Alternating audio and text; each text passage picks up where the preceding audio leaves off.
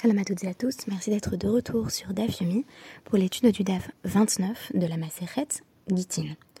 J'enregistre ce DAF 29 en ce jour de la Smira parce que je n'ai pas eu l'occasion de le faire hier étant donné que nous avions euh, les examens de fin puis euh, des programmes tout au long de la journée. Donc euh, je dois avouer être pour l'instant assez stressée, mais je pense que cela va passer. Alors aujourd'hui nous étudions Le dernier jour d'un condamné, le roman à thèse de Victor Hugo, publié en 1829, qui, pour employer un vocable contemporain, milite pour l'abolition de la peine de mort. Alors, le journal d'un condamné à mort est rédigé pendant les 24 dernières heures de la vie d'un homme anonyme, dont on sait d'ailleurs qu'il n'est pas innocent, puisque son crime nous est euh, relaté en ces termes, moi, misérable, qui ai commis un véritable crime qui est versé du sang. Donc il s'agit exactement du cas euh, dont nous allons également traiter à travers notre Guémara, à savoir une personne qui a reçu la peine capitale pour un meurtre. Et pourtant, le témoignage du condamné à mort de Victor Hugo, et particulièrement les cinq euh, dernières semaines de sa vie, témoigne d'une angoisse profonde, mais aussi des conditions intolérables dans lesquels les prisonniers avaient à vivre. Alors il est notamment question dans euh, le dernier jour d'un condamné du ferrage des forçats euh, et de toutes les autres tortures que les prisonniers doivent endurer avant même leur exécution. La question qui est posée dans notre DAF est la suivante. Nous avons analysé le présupposé qui veut que une personne, même malade, même très âgée, perdure a priori dans l'existence. Elle a une chazaka, une sorte de présomption, qui veut que on parte du principe qu'elle est encore en vie, à moins qu'on soit vraiment face à euh, un cas de personne à l'agonie ou qui souffre d'une maladie dont la plupart des gens ne se remettent pas. Or, ici, on va poser la question un peu différemment. Donc, c'est déjà ancré dans la Mishnah d'hier. La question qui était posée dans la Mishnah d'hier, c'est celle euh, du moment où on peut déterminer qu'une personne est a priori vraiment décédée, ou du moins a toutes les chances de l'être. Alors cette Mishnah, elle nous enseignait au nom de Rabbi Eliezer Ben Parta que dans trois cas, alors même qu'une personne est clairement en danger, on continue à partir du principe qu'elle est toujours en vie. Donc les Rachamim, bien entendu, euh, sont cette fois-ci en accord avec euh, Rabbi Eliezer Ben Parta, ce n'est pas un avis minoritaire. Alors, si une personne est dans une euh, ville assiégée, alors il y a un grand danger, c'est la guerre, mais malgré tout on part du principe que cette personne est peut-être toujours en vie, du moins on l'espère. Euh, une personne qui euh, était voilà dans une tempête en mer avec un bateau dont on se dit il, a pu couler, là on continue à espérer que la personne s'en est sortie. Et enfin, une personne que l'on s'apprête à juger dans le cas d'une accusation de meurtre. Donc, euh, si euh, cette personne est reconnue coupable, c'est bien entendu la peine capitale qui va être appliquée, mais après tout, euh, le jugement pourrait tourner en sa faveur. A l'inverse, si la ville est déjà entièrement conquise, donc qu'elle est mise à feu et à sang, qu'on a vu le bateau sombrer, donc a priori il n'y aura sans doute pas de survivants, ou encore que la sentence a été rendue et que on s'apprête à exécuter euh, la personne en question, qui était donc accusée de meurtre, là, on nous dit qu'on ne considère pas que c'est comme si cette personne était décédée, puisque vous savez, comme on a étudié Eva Mott ensemble, qu'il faut qu'on ait euh, des signes clairs, un témoignage euh, clair du fait qu'une personne est bel et bien morte, pour pouvoir notamment permettre à sa femme de se remarier, puisqu'il est question de d'acte de, de, divorce ici ou tout simplement de disparition du mari. Là, dans ce cas-là, où il est, on va dire, extrêmement probable que cette personne soit décédée, on va dire peut-être une probabilité de 98%, alors on va appliquer les chumrot d'une personne vivante et d'une personne morte. Qu'est-ce que ça veut dire?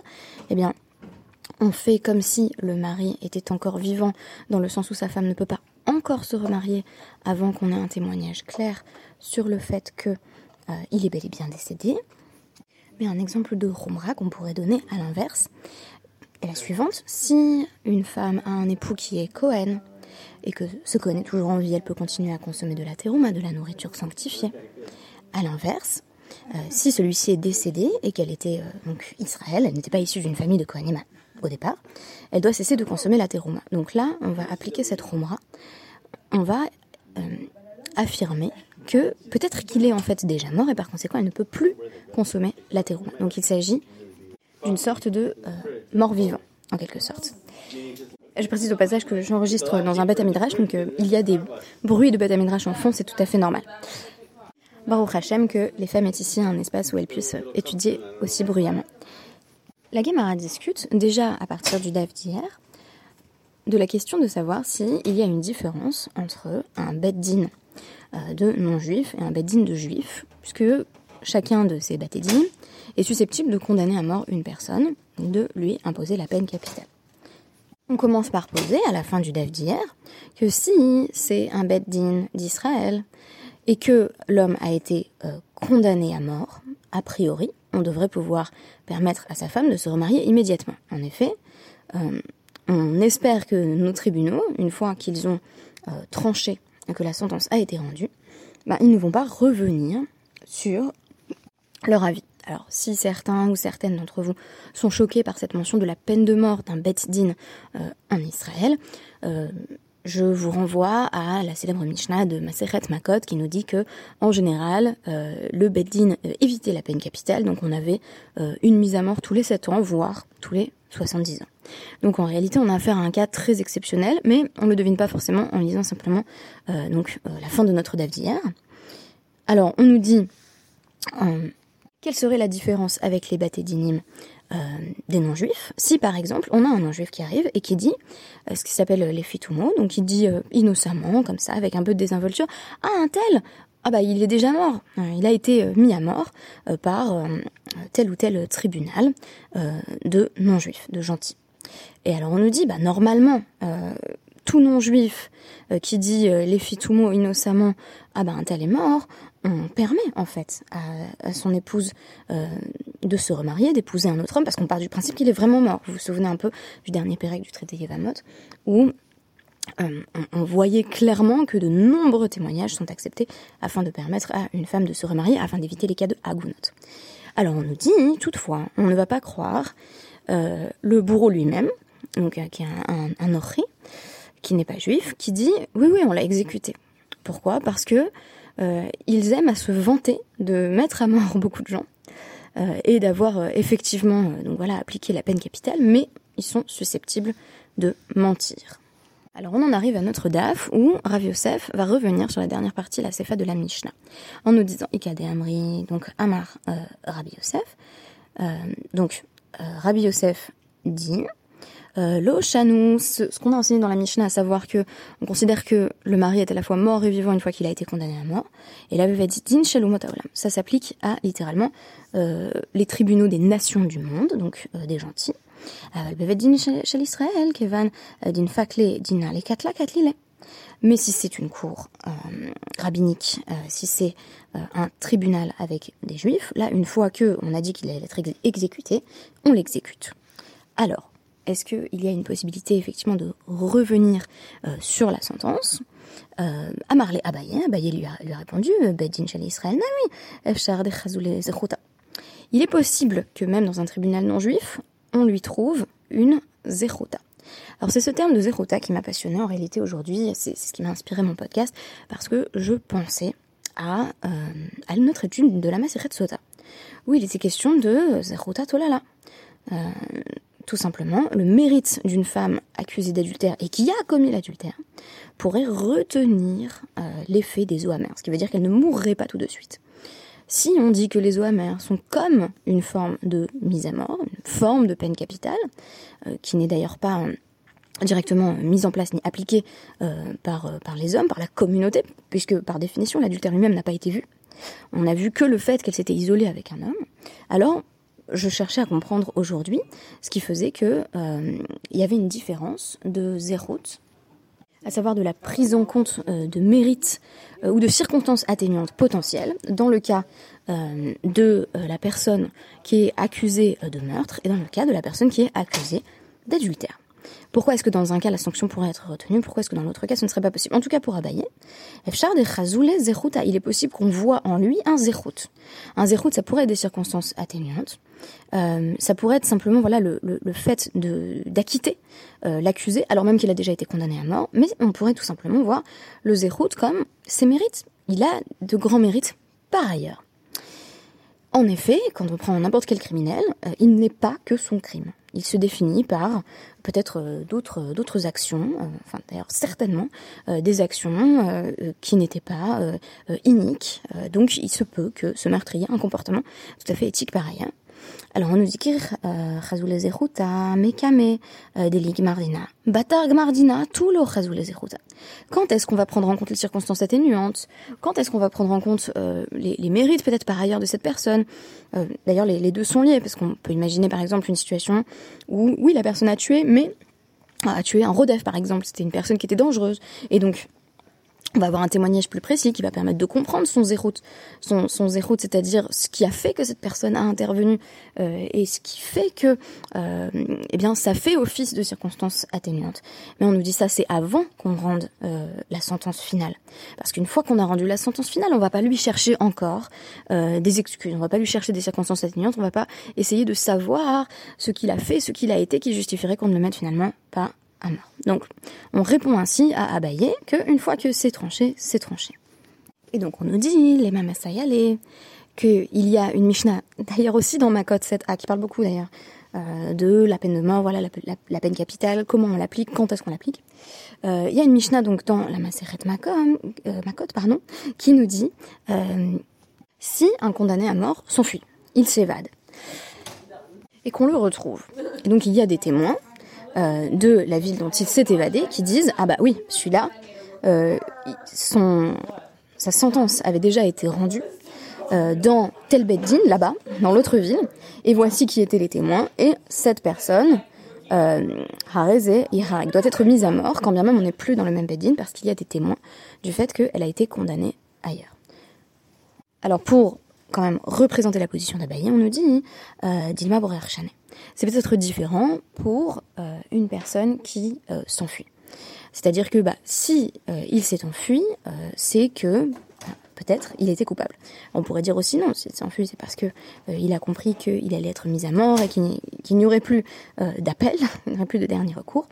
Mais ici, on semble présupposer que une personne qui a fui parce qu'elle avait été condamnée euh, avait de bonnes raisons de le faire et par conséquent, si elle est retrouvée, elle va malgré tout être mise à mort ailleurs. Donc on, exporte, euh, si vous voulez, le beddin à cet endroit-là, on, va le dénoncer dans un autre beddin. Euh, autre preuve qui va dans, le même sens que Rav on nous dit si un beddin affirme Ishplonimet, Ishplonirag, on un tel est mort ou un tel été tué, on permet à sa femme de se remarier. ça semble évident puisqu'on accepte de nombreux témoignages euh, pour permettre à une femme de se remarier, mais ce qui est moins évident, c'est la suite. C'est que euh, si on l'a entendu euh, des, des shel goyim, donc du, registre des gentils, un tel est mort, un tel a été tué par le badin, là, on nous dit al isu at la, femme ne peut euh, pas se remarier. Donc visiblement, on ne les croit pas.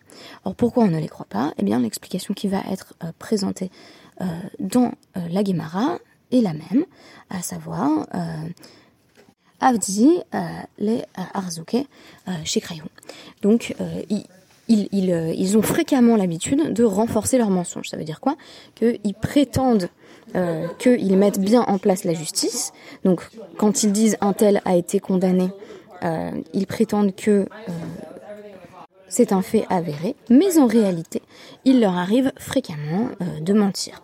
Par conséquent, le beddin des juifs, si un homme n'a pas encore été jugé, on précise qu'on va pouvoir lui trouver des circonstances atténuantes, qu'on va pouvoir prendre en compte peut-être ses autres mérites, mais une fois la sentence rendue, c'est trop tard. À l'inverse, on ne peut pas se tenir à des déclarations qui émanent de la Cour des non-juifs elle-même, parce qu'ils ont intérêt à prétendre qu'ils mettent en place la justice euh, de façon euh, efficace. Je voulais terminer en comparant le mécanisme euh, des eaux amères avec celui du Beddin des Juifs, tel qu'il est décrit par Rabbi Yosef. Alors, ce qui est très intéressant, c'est que dans les eaux amères, on peut aussi parler d'une forme de gmardine, c'est-à-dire que il y a plusieurs étapes, comme on, s'en souvient suite à notre étude de la Maseret Sota, plusieurs étapes où la femme accusée d'adultère, si elle a véritablement commis cette transgression, peut avouer et, le cas échéant, il y a divorce entre elle et son mari, mais elle n'est bien entendu pas punie de mort puisqu'il n'y a pas eu de témoin. Euh, en revanche, le moment qui est véritablement le point de non-retour, c'est quand euh, donc euh, le Cohen va présenter son sacrifice et elle est obligée de boire. Et on nous dit alors même que normalement c'est trop tard, elle devrait être jugée impartialement la majorité des avis euh, rabbiniques considèrent que ces mérites peuvent retenir la sanction. Je vous renvoie notamment à la page 21 euh, de euh, la Maseret Tota avec ce célèbre débat entre Ben Azaï et Rabbi Eliezer sur l'intérêt que cela présenterait pour une femme de savoir qu'elle peut ne pas mourir quand bien même elle a commis l'adultère, ou du moins pas mourir immédiatement, parce qu'en général on considère qu'au bout de 1, 2 ou 3 ans, les eaux amères finiront par faire leur effet, et que en réalité cette femme va dépérir lentement. Alors pourquoi est-ce que, euh, alors que la sentence devrait déjà avoir été rendue, on va encore considérer ses mérites, qui continuent à la maintenir en vie pendant quelques années? Pourquoi n'est-ce pas le cas pour la peine capitale? Eh bien, je me suis dit que euh, dans le meurtre, euh, il y avait quelque chose qui était pas seulement quantitativement différent des autres crimes, mais qualitativement différent. C'est-à-dire que il y a quelque chose, bien entendu, dans le meurtre qui est de l'ordre de l'impardonnable et de l'irréversible. Et on ne prend pas en compte euh, on prend en compte, bien entendu, dans le processus juridique lui-même, euh, on s'interroge sur les circonstances, on s'interroge sur les mérites de cette personne par ailleurs, mais une fois qu'on a tranché qu'il s'agissait bel et bien d'un meurtre euh, pour lequel on n'avait pas de circonstances atténuantes, on va pas se reposer la question, mais si cette personne c'était finalement un chic type, si vous voulez. Ça m'a beaucoup fait penser d'ailleurs à un, roman que j'aime beaucoup, euh, qui est In Cold Blood de Truman Capote, euh, où donc on nous dit effectivement que deux criminels, euh, Perry et Dick, ont assassiné de sang-froid une famille entière. voilà, il n'y a pas de raison de ne pas condamner unilatéralement leur crime, et pourtant le narrateur, très proche d'ailleurs de la figure de, de Truman Capote lui-même, une fois qu'ils ont été condamnés, euh, va mettre en avant euh, ce qui est le plus humain chez eux. Euh, là encore, leur, angoisse face à la mort, leur fragilité, une forme d'innocence aussi chez Perret, très paradoxale, alors qu'on pourrait penser que, bah, au contraire, c'est le moment du triomphe, ils ont été condamnés, ils ont été attrapés, puisque tout, toute la première partie du roman est centrée autour de, la course-poursuite. Quand est-ce qu'ils vont être attrapés par le, le, détective Dewey? On pourrait s'attendre à ce qu'on dise, bah voilà, ils ont été mis à mort, ils le mérité. Euh, or, on change tout à coup de registre et, euh, et, la, rhétorique euh, devient beaucoup plus complexe. Donc moi, c'est ça qui m'avait intéressé, ce moment où on dit oui, ils ont été condamnés à mort et, ils ont fait ce dont on les accuse et ils n'avaient pas de circonstances atténuantes et pourtant, en fait, ben, ce sont des hommes comme vous et moi. Et c'est ce qui rend en fait le livre In Cold Blood intéressant. Enfin, c'est l'un des aspects les plus passionnants de cet ouvrage. et pourtant, pourtant, c'est un peu différent dans, dans ce DAF où on nous dit euh, en tout cas, dans, nos, dans nos euh, tribunaux à nous, dans nos cours de justice, une fois que euh, la personne a été condamnée à mort, donc ce qui vraisemblablement avait lieu une fois tous les 7 ans, peut-être une fois tous, les 70 ans, c'est que il y avait suffisamment de raisons de le faire pour qu'on considère qu'on ne doit plus aller chercher le zéro. On ne doit plus aller chercher les circonstances atténuantes, ce qui ferait qu'on pourrait pardonner cette personne, ce qui ferait qu'on aurait envie d'aller encore peut-être l'exonérer. Alors évidemment, c'est assez dissonant pour nous d'entendre cela, puisque nous on a envie de dire, bah non, au contraire, euh, on a toujours envie que, le, condamné à mort soit, acquitté. On, est français, euh, on abolit la peine de mort, on se dit même pour le criminel, même pour le meurtrier, euh, eh bien, euh, il vaut mieux l'emprisonnement à perpétuité. Enfin, je pense que c'est la vie de la plupart des Français. Et là, on a, on a l'air de nous dire autre chose. Alors, comment les rabbins pouvaient concilier cette idée avec celle qui veut qu'il fallait en fait ne mettre quasiment personne à mort. Euh, donc déjà, à l'époque de la Mishnah, on nous parle d'un mort tous les, tous les 70 ans ou tous les 7 ans. Euh, et bien entendu, euh, dès que euh, les juifs n'ont pas la possibilité euh, d'avoir des, des patédimes souverains, on n'a plus de mise à mort du tout. Donc dans l'histoire juive, on n'a pas tellement de mise à mort. Alors ce qui m'intéresse ici, c'est donc pas tant la réalité concrète physique de la mise à mort que le fait de nous dire, non, quand quelqu'un a commis un meurtre, il y a un moment où on doit arrêter le mécanisme d'identification compassionnelle. On doit arrêter de dire oui, mais il avait une enfance très triste, et euh, oui, mais on comprend un peu quand même, et en fait c'est quelqu'un de gentil, etc. Non, il y a, une partie de non prise en compte du zéro qui est importante aussi. C'est-à-dire le fait de dire mais c'est un meurtre. Alors, est-ce que cette personne est tout entière définie par ce meurtre? C'est une, excellente question. J'aimerais aller, au bout de cette question, je pense, quand on étudiera le traité Sanhedrin, où vraiment on ne traitera que de ces questions-là, ou presque. Mais en tout cas, voilà, ça m'a intéressé de me poser la question pourquoi est-ce qu'on va prendre en compte le zéro même après euh, qu'on a tranché sur le cas de la femme adultère On dit mais, mais après tout, c'est une femme qui fait beaucoup, beaucoup de belles mitzvot, ça fait donne beaucoup de tzedaka, hein. et, et, donc on va on, va provisoirement au moins la, la sauver, une sorte de sursis. Euh, tandis que pour une personne qui a commis un meurtre, on nous dit à un moment donné, une fois qu'on a vraiment compris l'acte lui-même, on ne revient pas euh, sur, euh, sur, sur ce meurtre et on, le qualifie tel qu'il doit être qualifié. On ne vient pas euh, l'adoucir avec la prise en compte du zéro. Eh bien, merci beaucoup et bah, je vous donne rendez-vous peut-être plus tard dans la journée si je parviens à, à enregistrer le DAF 30 également. Et puis sinon, voilà, à bientôt. Merci pour tout. Merci pour votre écoute.